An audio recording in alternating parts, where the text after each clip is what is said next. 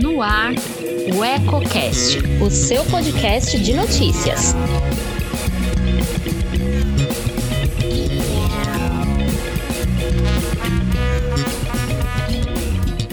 Terça-feira, 11 de agosto. Eu sou Flávia Placidelli e começa agora o Eco Cidade. Boa noite. Nesta edição você acompanha: torcedores causam aglomeração após vitória do Palmeiras. Contentores do Coleta Certa são queimados no núcleo. Hoje tem show com Nando Web no Lençóis em Live. Campanha em prol do jovem Jonathan faz mais uma ação na quinta. A PAI realiza feijoada beneficente no domingo. Lençóis assina convênio para duplicação de alça de acesso ao distrito empresarial. Agendamento para segundo dia de testagens da Covid começa amanhã em Macatuba. Cidade vizinha deve ganhar atividade delegada. Fique comigo. A gente começa a edição de hoje com um vídeo que viralizou na internet e foi notícia em diversos veículos de comunicação do país. Essas imagens, que foram registradas no sábado após a final do Campeonato Paulista, mostram diversos torcedores do Palmeiras comemorando a vitória sobre o Corinthians, na Avenida Padre Salúcio Rodrigues Machado. O que chama a atenção é que eles desrespeitam totalmente as restrições adotadas em prevenção ao contágio pelo novo coronavírus, sem o uso de máscaras e distanciamento pessoal. A reportagem entrou em contato com a Polícia Militar, mas nenhuma denúncia foi feita acerca da aglomeração. A PM fez patrulhamento pelas imediações, mas além do desrespeito, não houve registro de nenhuma ocorrência. Lamentável a atitude desses torcedores.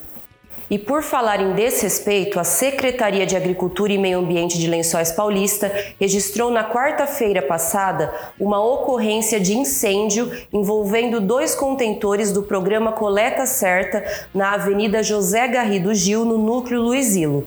Duas hipóteses estão sendo investigadas. A primeira é de que pode ter havido descarte irregular de material inflamável. A segunda é o possível vandalismo, uma vez que os dois contentores, o azul e o verde, foram consumidos pelo fogo. Moradores da região, assim que notaram o incêndio, acionaram a base do Corpo de Bombeiros. Um boletim de ocorrência foi feito como dano ao patrimônio do município. Para qualquer eventualidade com os contentores, os lençoenses podem comunicar à secretaria pelo telefone 3269 7054 ou pelo Disque Denúncia 99819 4934 e que também possui serviço de WhatsApp para envio de fotos e informações. Agora, mudando um pouco de assunto, daqui a pouco, a partir das 8 horas da noite, tem mais uma edição do Lençóis em Live, que apresenta ao público o artista Nando Web e sua banda. O show será transmitido da Casa da Cultura, respeitando as medidas restritivas por conta da pandemia do novo coronavírus. O público pode acompanhar de casa a transmissão ao vivo pelas redes sociais e pelo canal do YouTube da Secretaria de Cultura.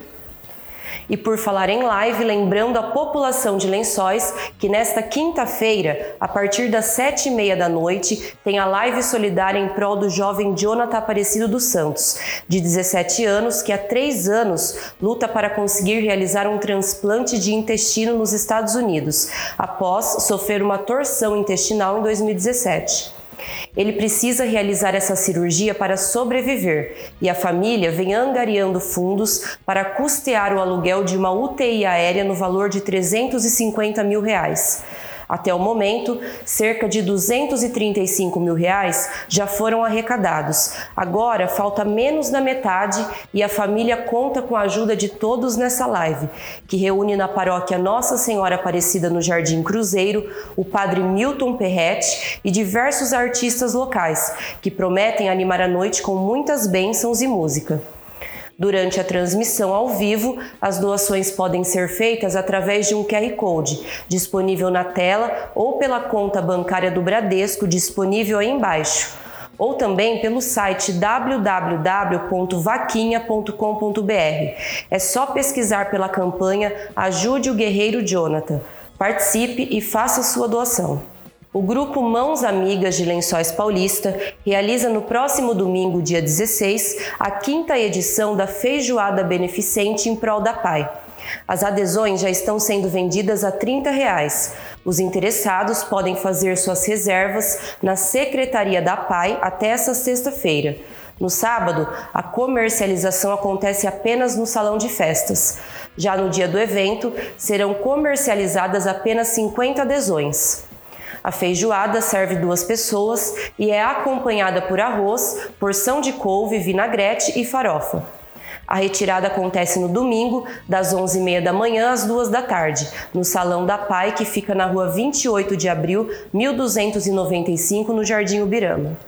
Ontem, o prefeito Anderson Prado de Lima foi recebido no Palácio dos Bandeirantes pelo vice-governador Rodrigo Garcia e pelo secretário de Desenvolvimento Regional do Governo do Estado de São Paulo, Marcos Vignoli, para assinar convênio de 1 milhão e 700 mil reais que vai permitir a duplicação da alça de acesso ligando a rodovia Juliano Lorenzetti, no Distrito Empresarial, à rodovia Marechal Rondon. A obra, que deve melhorar o acesso e saída do dispositivo de interligação, será realizada no quilômetro 304, onde serão realizados serviços de terraplanagem, pavimentação, drenagem e sinalização viária. Pedro Stefanini, diretor da Bracel, que está com um mega projeto de expansão na cidade, também participou da cerimônia na capital. Indo agora para Macatuba, os agendamentos para o segundo dia do mutirão de testagem para a detecção do novo coronavírus na população assintomática devem ser feitos amanhã e quinta-feira, das 8 horas da manhã às 16 horas. Os testes serão realizados no sábado, no mesmo horário, nos postos de saúde central e do Jardim Bocaiúva. Ao todo serão disponibilizados 300 testes. Ainda no município vizinho, a Prefeitura Municipal e a Secretaria de Segurança Pública do Estado de São Paulo celebraram um convênio que autoriza a implantação da atividade delegada, que permite que policiais militares possam trabalhar em regime especial em dias de folga, atuando por até oito horas, dependendo da escala e disponibilidade. Segundo a Prefeitura, ainda nesta semana serão realizadas todas as tratativas para que a atividade delegada seja iniciada o mais breve possível no município. E por hoje é só. Continue nos acompanhando pelo site e redes sociais. Inscreva-se em nosso canal do YouTube, curta e compartilhe nossas publicações com os amigos. E amanhã, às 19 horas, o Eco Entrevista traz um debate ao vivo sobre o racismo, tema que voltou a ganhar destaque após alguns episódios lamentáveis registrados na semana passada. Fique ligado em nossas redes sociais e confira quem são os participantes. Acompanhe a entrevista pelo nosso canal do YouTube e envie seus comentários e perguntas. Nos encontramos na próxima semana. Até lá!